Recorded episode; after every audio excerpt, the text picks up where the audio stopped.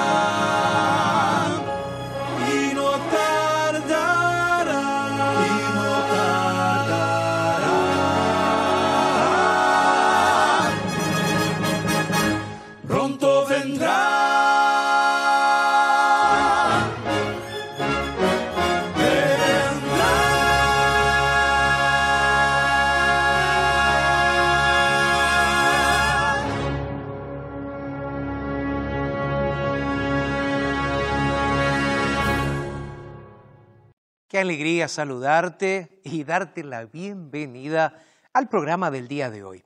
Estoy feliz porque podemos a través de la tecnología poder abrazarnos, no importa el lugar donde te encuentres. Estoy feliz porque a través de este programa hoy vamos a continuar con nuestro estudio de la Biblia que comenzamos a estudiar el libro de los Salmos. Así que bienvenidos a todos ustedes a nuestro programa del día de hoy. Quien te habla, el pastor Jorge Rampoña, estará acompañándote, estaré acompañándote a lo largo de este programa de poco menos de una hora, donde tendremos Arautos du Rey, donde tendremos buena música y donde también vamos a estar teniendo un testimonio muy especial. Y hablando de música, mencioné los Arautos, pero también quien estará con nosotros el día de hoy será Cintia Nacimiento, que estará con nosotros compartiendo su linda música una cantante brasileña, pero que canta en español, así que la vas a conocer el día de hoy. Conocer y escuchar el día de hoy. Gracias a los amigos también que se conectan con nosotros a través de nuestras redes sociales, nuestras plataformas sociales. Estamos en Facebook, nos buscan en Facebook. Estamos en Instagram también, nos puedes buscar.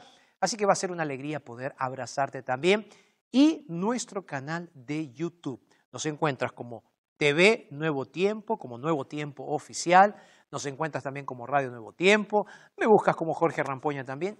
Vamos a estar juntos entonces a través de todos los contenidos lindos que se preparan aquí, no solo en este programa, sino en todos los programas de la red Nuevo Tiempo.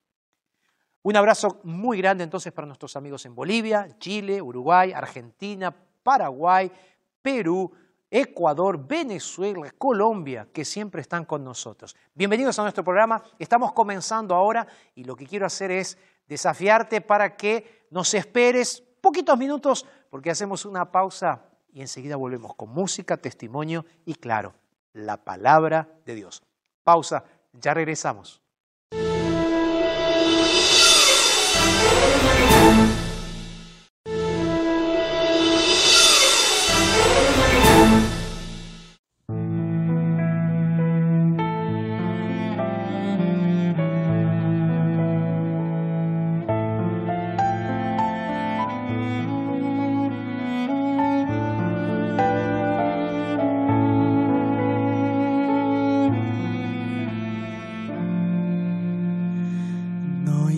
importa quão distante caminaste de Jesus.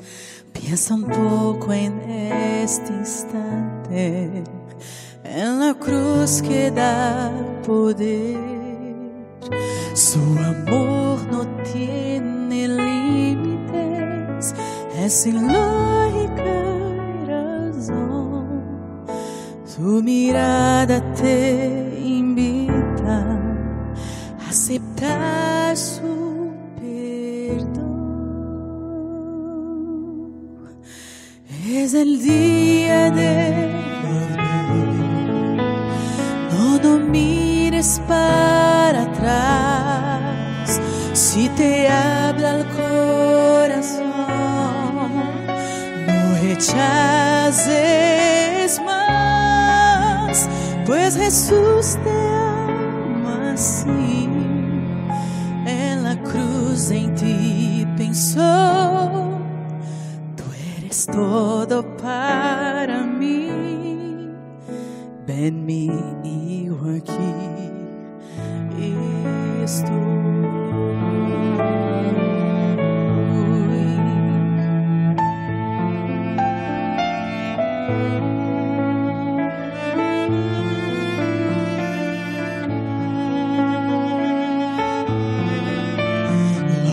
Los defectos del pasado, su poder a transformar los espinos del pecado, su amor va a el vacío que atormenta, solo Él puede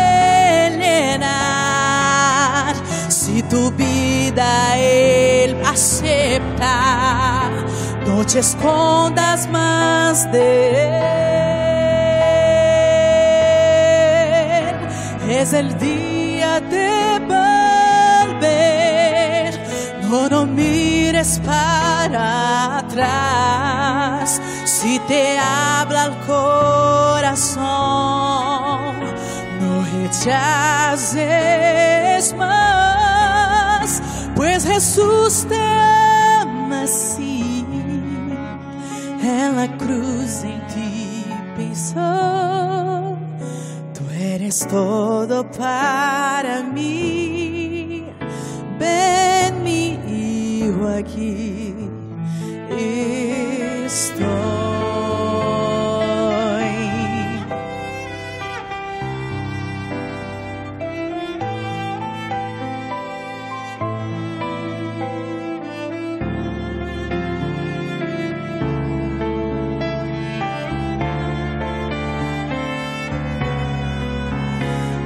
Es Jesús que dice así, en la cruz te esperé.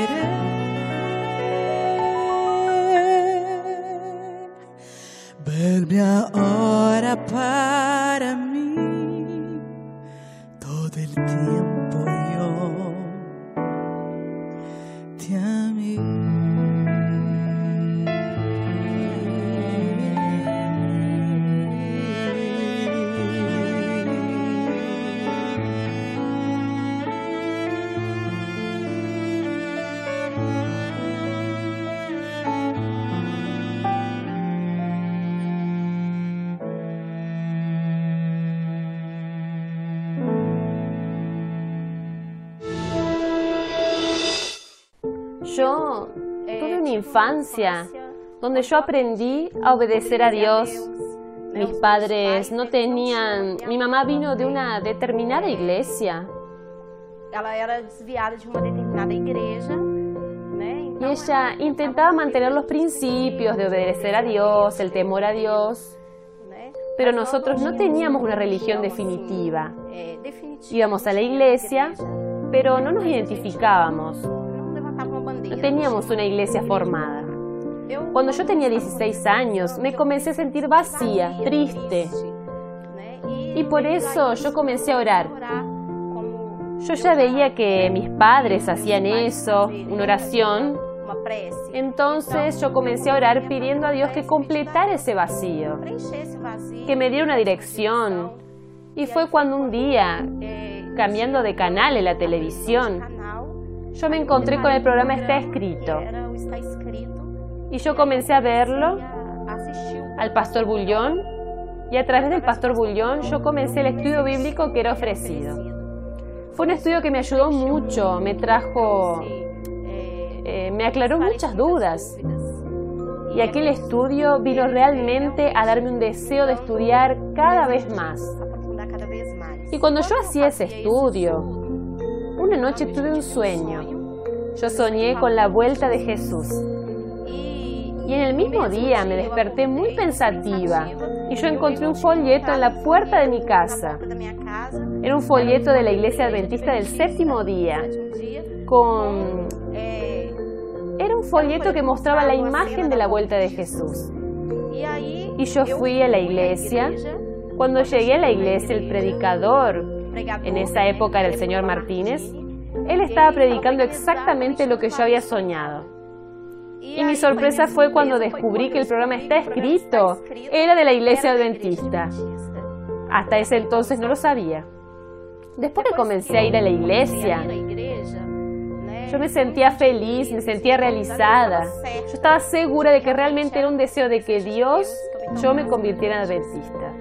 Cuando, después de un tiempo yendo a la iglesia, yo empecé un estudio con los hermanos, un estudio presencial porque hasta entonces yo lo hacía por correspondencia y yo pedí bautizarme, pedí que mi bautismo fuese realizado en el día de mi cumpleaños, cuando yo cumplía 17 años, que estaría renaciendo en el día que yo nací. Al principio, mi madre no lo tomó muy bien. El hecho de yo estar yendo a la iglesia adventista y convertirme en una adventista, porque ella tuvo problemas. Ella tuvo frustraciones de la iglesia que ella había conocido.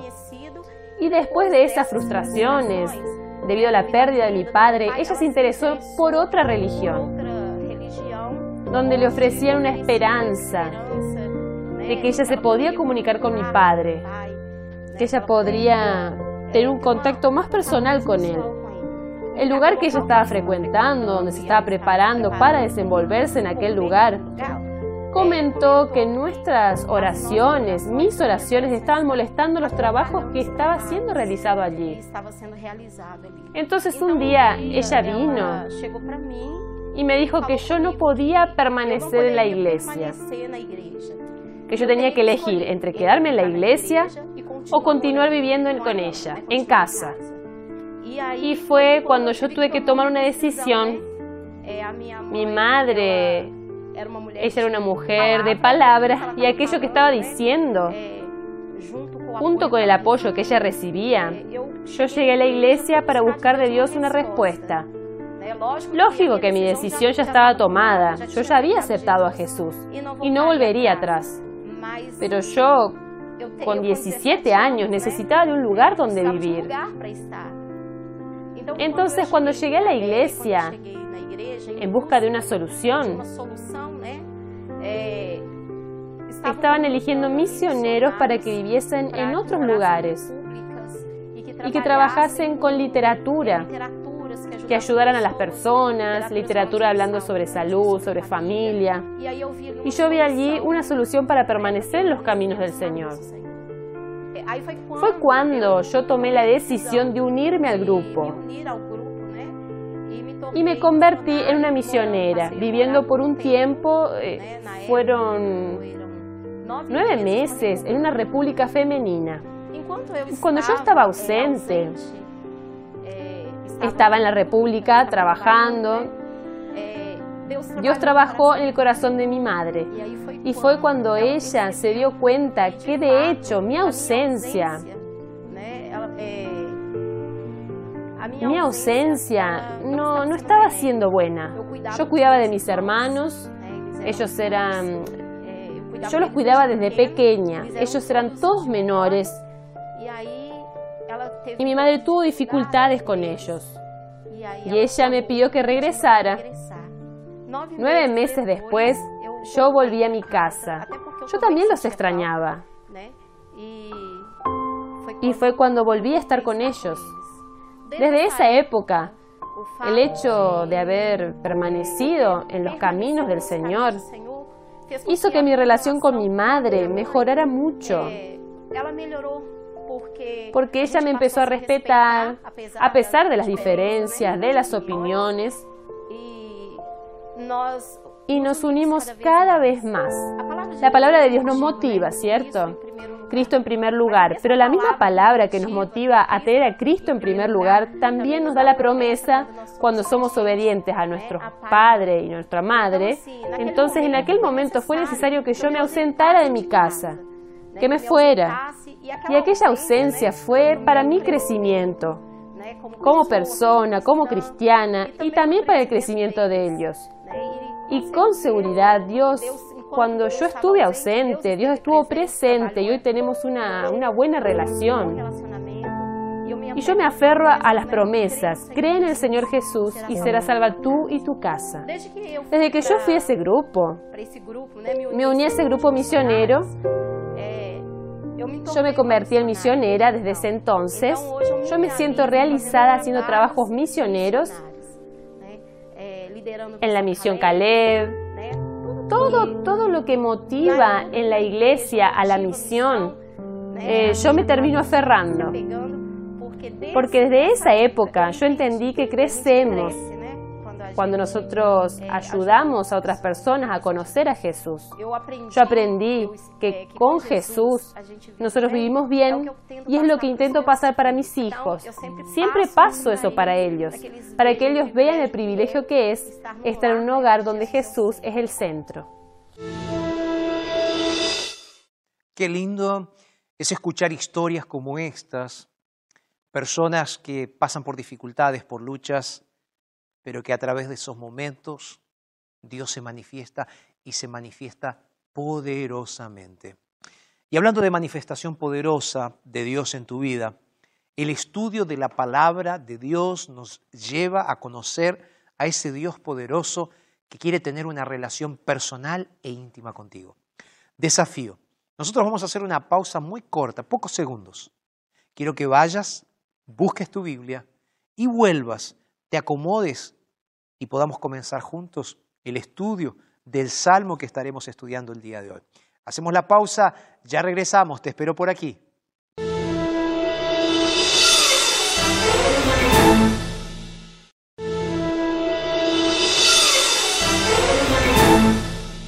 Te dije que esta pausa sería muy rápida y bueno, ya estamos aquí de vuelta, eh, continuando con nuestro programa del día de hoy.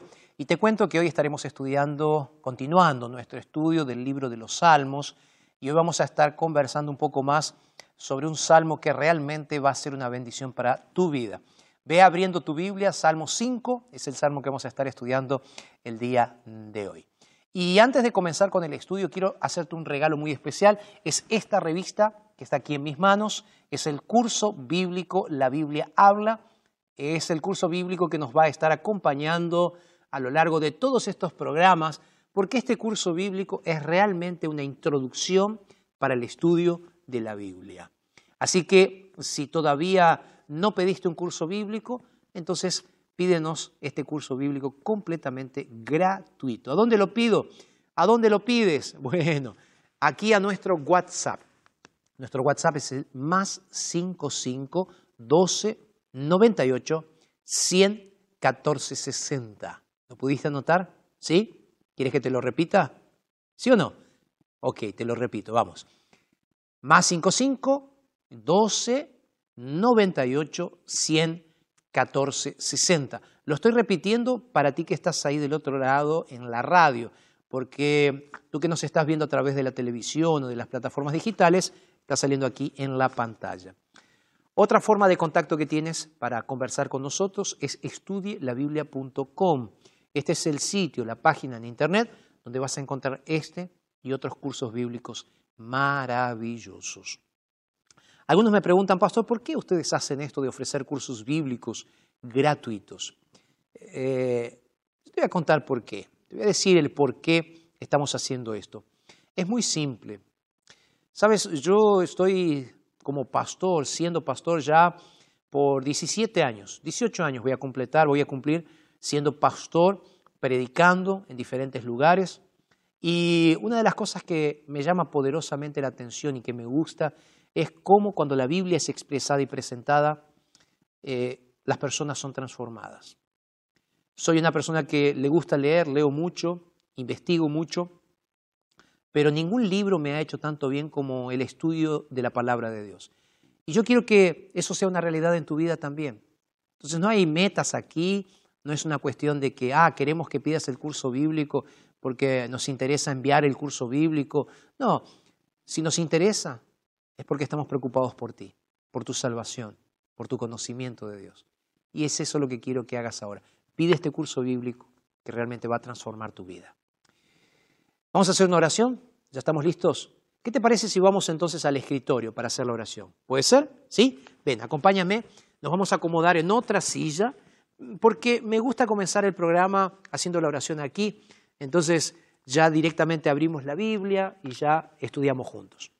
¿Está bien? Entonces, ahí donde estás, te invito para que también te puedas acomodar y puedas permanecer en señal de reverencia, en señal de adoración, de entrega, para hacer esta oración. Vamos a orar. Padre eterno, muchas gracias por el privilegio que nos das de poder abrir tu palabra, Señor.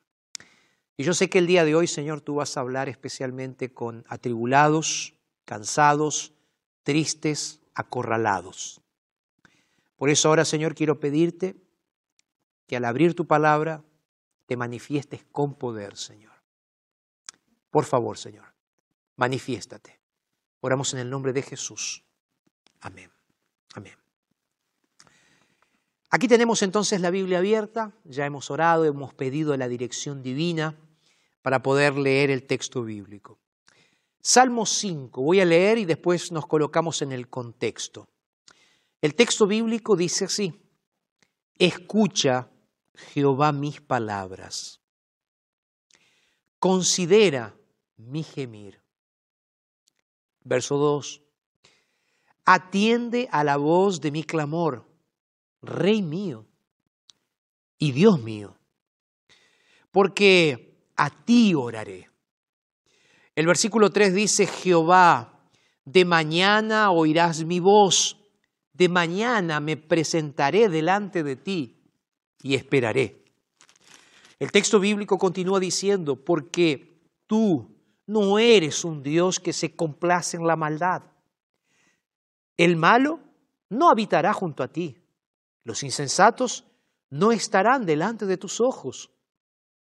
Aborreces a todos los que hacen iniquidad. Destruirás a los que hablan mentira, al hombre sanguinario y al engañador, abomina Jehová. Y el versículo 7 y 8 dicen así, mas yo entraré en tu casa por la abundancia de tu misericordia. Adoraré con reverencia hacia tu santo templo. Guíame, Jehová, en tu justicia a causa de mis enemigos. Endereza delante de mí mi camino. Acabo de leer ocho versículos bíblicos del Salmo 5. Yo no sé si estuviste en nuestro programa anterior donde hice una introducción al libro de los Salmos. En esa introducción que hice al libro de los Salmos antes de estudiar los salmos que vamos a estar estudiando, de paso serán 13 programas que estaremos analizando algunos salmos elegidos. Yo decía que el libro de los salmos tiene 150 salmos, canciones o poesías que fueron escritos por diferentes autores. Mencioné en el programa anterior que el primer salmo, que es el Salmo 90, fue escrito en el año 1500 a.C. por Moisés. Mencioné también que el Salmo 126 es el último salmo escrito y eso fue un salmo anónimo. Y también mencioné que ese salmo, que es el Salmo 126, es un salmo que fue escrito probablemente por los deportados, aquellos que habían sido deportados a Babilonia y que estaban volviendo a Jerusalén. Ahora, principalmente, ¿quién escribió los salmos? Principalmente quien escribió los salmos fue el rey David. ¿Por qué digo principalmente? Porque él llegó a escribir 73 salmos. Además de eso está Salomón, que también escribió algunos salmos, y otros nombres que aparecen en la Biblia. Si no viste el programa, te invito para que lo busques ahí en ntplay.com y vas a poder ver nuestro primer programa de esta temporada donde hablamos sobre una introducción al libro de los Salmos. Ahora, ¿por qué leer el Salmo 5 y no comenzar con el Salmo 1? Porque la semana pasada leímos el Salmo, una parte del Salmo 1 donde hablaba sobre nuestra necesidad de guardar la ley, la ley de Dios. Leímos el Salmo 4, leímos el Salmo 8, Salmo 19. Ahora, en este contexto, me parecía importante que pudiésemos estudiar el Salmo 5. Y ahí tú te preguntas, ¿por qué, pastor, estudiar el Salmo 5? ¿Por qué esta oración tan profunda de David necesita ser analizada? Yo te voy a decir el por qué escogí esta oración de David. Yo creo definidamente que hoy Dios va a hablar con aquellos que se sienten acongojados, tristes, acorralados, engañados, traicionados y frustrados. Yo dije la semana pasada que, tomando la frase de Calvino, que el libro de los Salmos es nada más y nada menos que una colección de emociones humanas donde se encierra justamente, como dice Calvino, la gran mayoría de las emociones humanas. Dicho por él, el libro de los Salmos es nada más y nada menos que un espejo donde nosotros nos miramos. Entonces, si tú lees con atención esta oración de David, tú vas a encontrar que en algunos momentos de tu experiencia cristiana tú también hiciste esta oración. La gran pregunta es, ¿cuándo David hizo esta oración? David había llegado al trono, David había tenido varios hijos, pero según nos dice la Biblia, y te invito para que busques rápidamente, en segunda de Samuel, que es un libro histórico de la Biblia, el capítulo 15, aparece un momento allí donde Absalom, que era el hijo de David, se subleva contra David. ¿Qué es sublevarse? Es rebelarse, es levantarse en armas. Ahora, si tú lees con atención el texto bíblico de segunda de Samuel capítulo 15, Absalom llevó cuatro años desarrollando una estrategia para quitarle el trono a su padre. ¿Por qué digo cuatro años?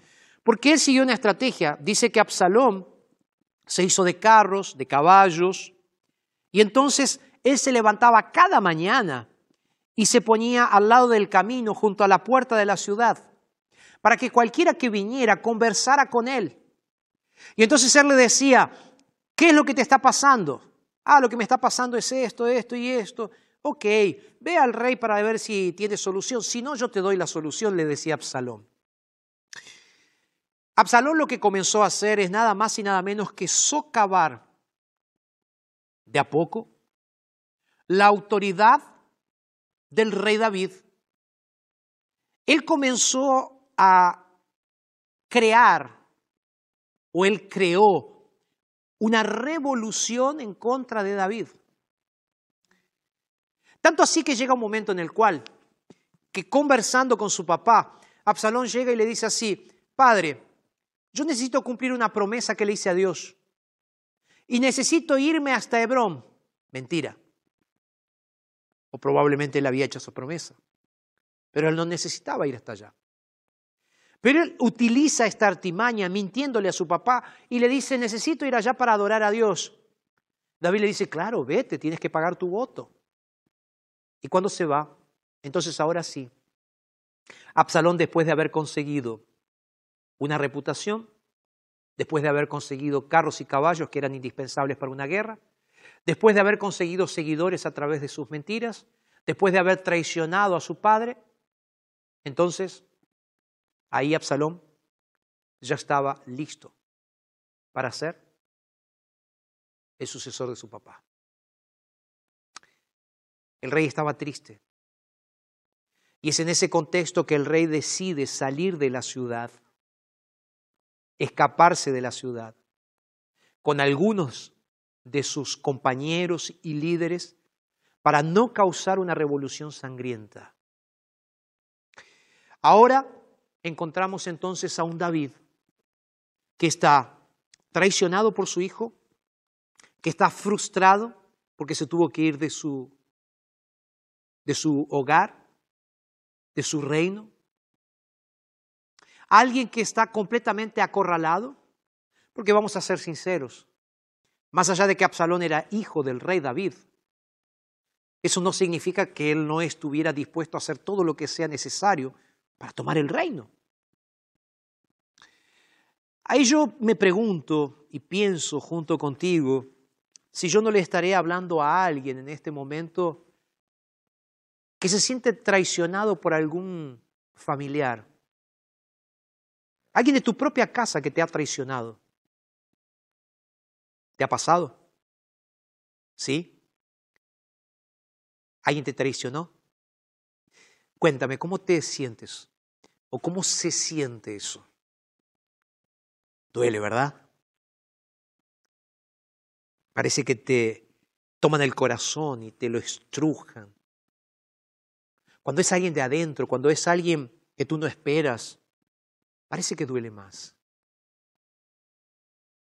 David estaba con un corazón dolido. David estaba entristecido, pero al mismo tiempo David estaba con miedo de su propia vida. Porque él no sabía lo que podría ser hecho por aquel, su hijo Absalón, en ese contexto. Y es en ese momento que David entonces sale, escapándose, buscando una oportunidad de vivir, buscando una forma, algo que hacer, porque él se sentía realmente acorralado, porque había sido traicionado, por alguien de su familia.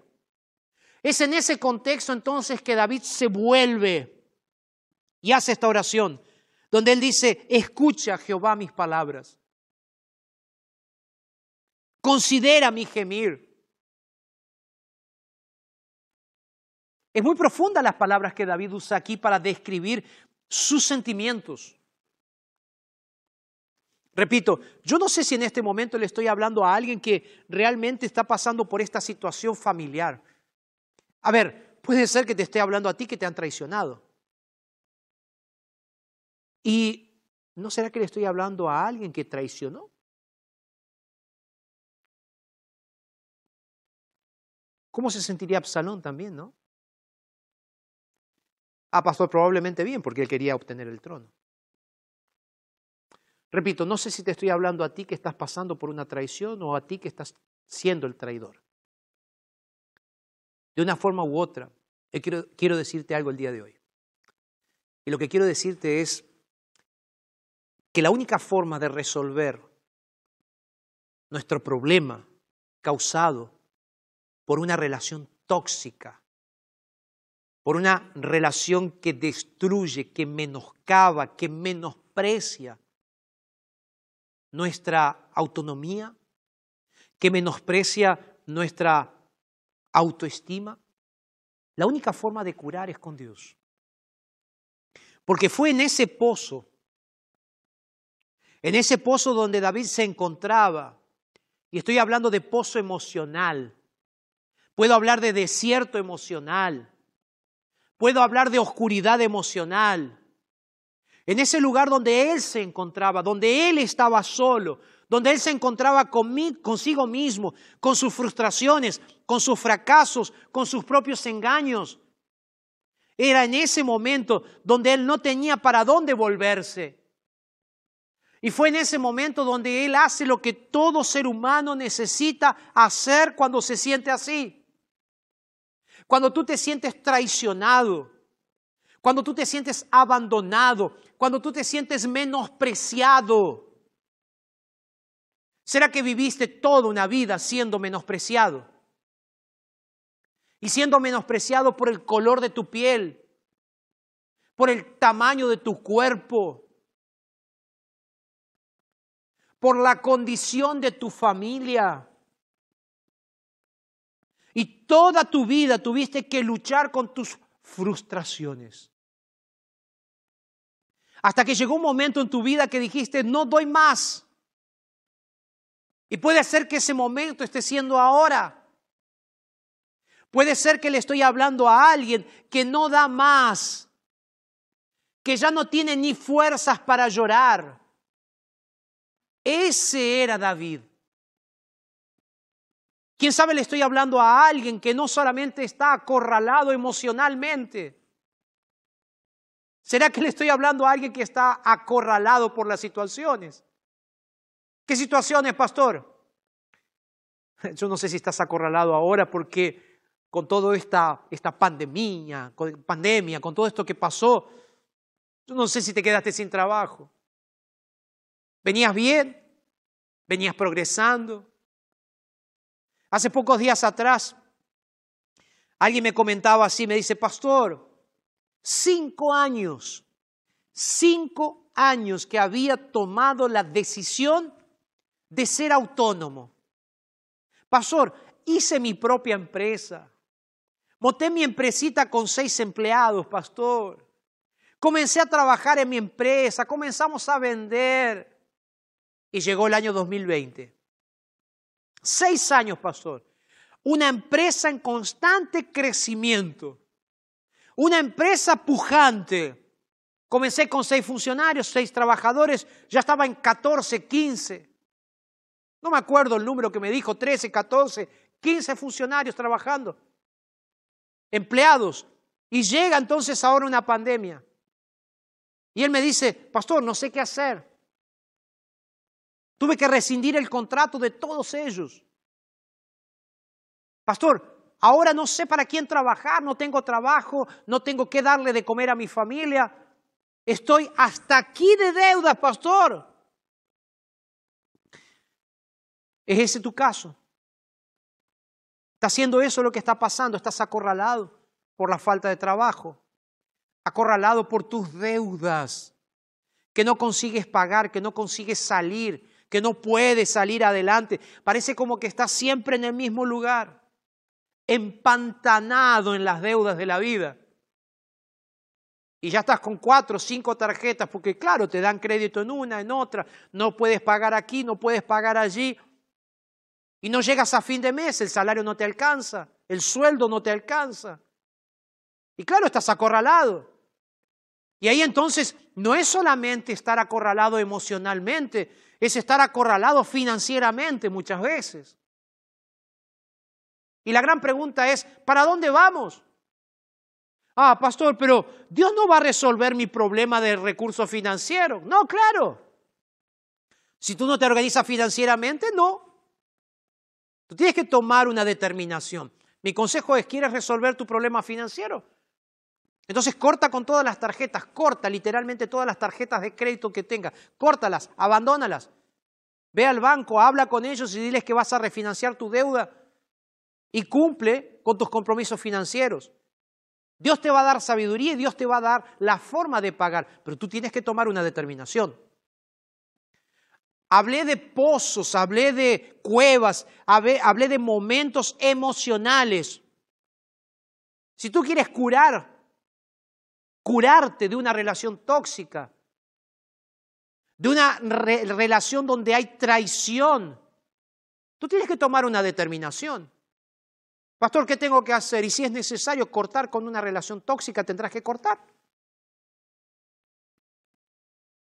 ¿Sí? Pastor, ¿estás diciendo que tengo que separarme? No, no estoy diciendo eso. Intenta por todos los medios curar esa relación. Porque nosotros los cristianos no podemos ser pro divorcios, divorcio. Nosotros los cristianos debemos defender la institución del matrimonio. Ahora, por el otro lado tenemos que ser honestos. Tampoco podemos estar todo el tiempo relacionándonos con personas tóxicas. Y ahí es donde entra Dios. Es lo que tú como ser humano tienes que hacer, porque David hizo cosas, según lo que nos dice ahí, segunda de Samuel capítulo 15. David salió de la ciudad para no crear un caos mayor de sangre, de guerra. Él tomó la decisión, hizo lo que tenía que hacer. Ahora, no fue solo eso. Él va a Dios y él ahora comienza a conversar con Dios. Y yo creo que este es el punto principal de este salmo.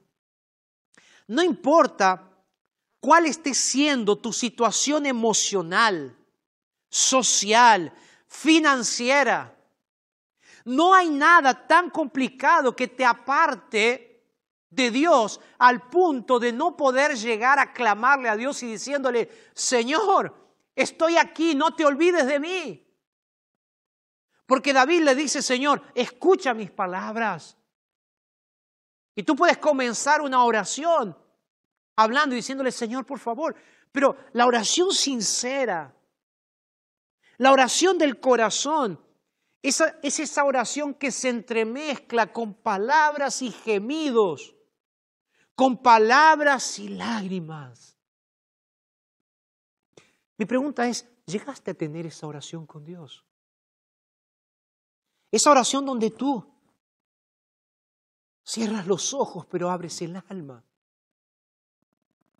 Donde tú le dices al Señor, aquí estoy, Señor, derramando todo lo que soy, lo que tengo, que es nada, pero aquí estoy, Señor. Si no lo hiciste todavía, ¿por qué no lo hiciste? Mira, el salmista va a decir así, Señor, escucha mis palabras, mi gemir, pero él va a agregar lo siguiente. Él va a decir, Señor, yo voy a hacer una rutina. De mañana me voy a presentar delante de ti. Mira, tú puedes estar cansado, triste, abatido, deprimido, pero hay algo que tú tienes que hacer. Y es lo siguiente, es crear rutinas espirituales.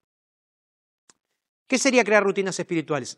Dice el texto bíblico aquí, en, el versículo 3, dice, de mañana me presentaré delante de ti y aprenderé a esperar. Presentarse delante de Dios todas las mañanas es el ejercicio espiritual que como cristianos necesitamos hacer regularmente a través de la oración. ¿Por qué? Porque conocer a Dios es un desafío del día a día. Es un desafío diario. Porque, mira, cuando llegue el momento de dificultad, el momento de duda, el momento de quiebre en tu vida, vas a poder afrontarlo solamente si tú construiste regularmente una relación personal con Dios. Pastor, ¿por qué de mañana? Entendí, regular, ok. ¿Por qué de mañana? Porque de mañana tu corazón está predispuesto. Yo siempre me gusta decir, eh, cuando me preguntan, pastor, ¿por qué de mañana hacer el culto? Porque mira, cuando tú vas a iniciar un viaje, tú cargas el combustible antes de salir o después de que llegaste. ¿Cuándo? Antes. Entonces, no me digas que es mejor hacer el culto o estar con Dios a la noche. Es mejor estar con Dios todo el tiempo, yo sé, pero los ejercicios espirituales de oración y entrega a Dios es mejor hacerlo de mañana encontrarte con Dios todos los días, para que construyas una relación, para que en el momento de dificultad, donde no sepas a quién aferrarte, te aferres al único que puede resolver tus problemas. Ese es Dios. El Salmo 5, unos versículos más adelante, un versículo que no leí todavía, pero que me gustaría leer. El versículo 11 dice así, pero alégrense todos los que en ti confían Den voces de júbilo, de alegría para siempre, porque tú los defiendes. ¿Quién defiende? El Señor es quien defiende. El Señor es quien te está defendiendo, pero para que el Señor te defienda, tú necesitas aprender a colocar tu confianza en Él. No en personas, no en recursos, no en posiciones, no en títulos, en Dios. Porque es ese Dios el único que no te va a fallar, el único que va a venir cuando tú estés llorando y con lágrimas en los ojos. Él va a venir y te va a decir, porque tú confiaste en mí, ahora yo voy a hacer algo grande en ti. Amén. Amén. Amén. Yo sé que estás diciendo amén junto conmigo ahí. Aquí el texto bíblico que acabé de leer, Salmo 5.11 Dice que nos alegramos cuando confiamos en Él, damos voces de júbilos porque Él nos defiende. Y dice aquí, regocíjense aquellos que aman su nombre. Mira, si yo tuviera que resumir el Salmo 5, ¿cuál es el Salmo 5? El resumen. Un hombre cansado, atribulado y acorralado. Se encuentra solo y derrotado. Pero es un hombre que a lo largo de su vida aprendió a confiar en un Dios todopoderoso que llegó a marcar la vida de ese hombre para siempre. David confiaba en su Dios.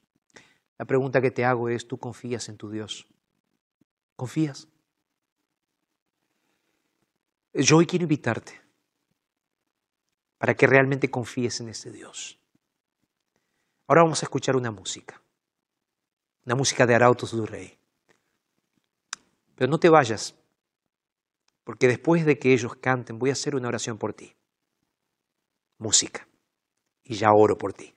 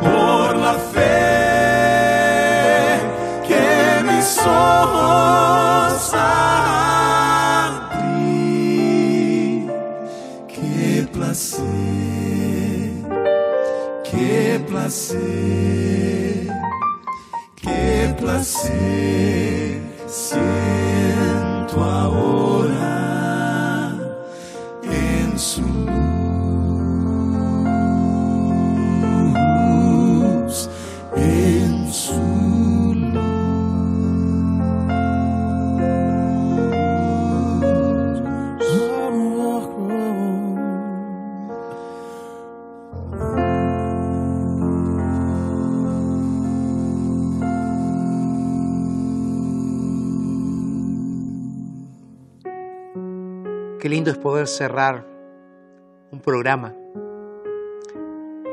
de esta forma, ¿verdad? Con música, después de haber reflexionado en la palabra de Dios. ¿Será que el día de hoy le hablé a alguien que fue traicionado por su familia? ¿Será que le hablé a alguien el día de hoy que lo perdió todo? ¿Será que hoy le hablé a alguien que está preso emocionalmente? Y que no sabes cómo hacer para que Dios pueda escuchar ese gemido que sale de tu corazón. Yo sé que está siendo difícil. Yo sé que está siendo duro. Pero déjame decirte algo. Dios te ama. Y Dios te ama tanto que Él quiere cambiar tu tristeza, tu dolor, en alegría y gozo. El versículo 11 que leí hace instantes nada más decía, pero alégrense todos los que en ti confían. ¿Quiénes? Los que ponen su confianza en Dios. Dios te ama. Y tanto que Él espera que confíes en Él. Él dice, den voces de júbilo para siempre, porque tú los defiendes.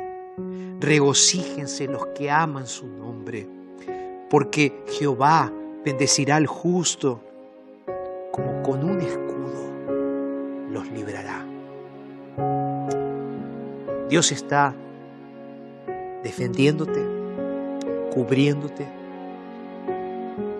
y Dios va a hacer grandes cosas en tu vida. Si tan solo te animas en este momento en el cual te encuentras acorralado, acorralado, te animas a hacer esta oración diciendo, Señor, escucha mis palabras, escucha mi gemir. Preséntate delante del Señor, porque Él nunca falló y Él nunca fallará. ¿Puedo orar por ti? Ahí donde te encuentras, cierra tus ojos y vamos a orar. Padre, muchas gracias por tu palabra. Gracias por la experiencia de un hombre simple, sencillo, pero al mismo tiempo consagrado a ti. Porque a través de su experiencia pudimos entender que tú estás con nosotros y que tú nos defiendes. Señor, te entrego a mis hermanos y amigos en tus manos de amor y oro en el nombre de Jesús. Amén, Señor. Amén.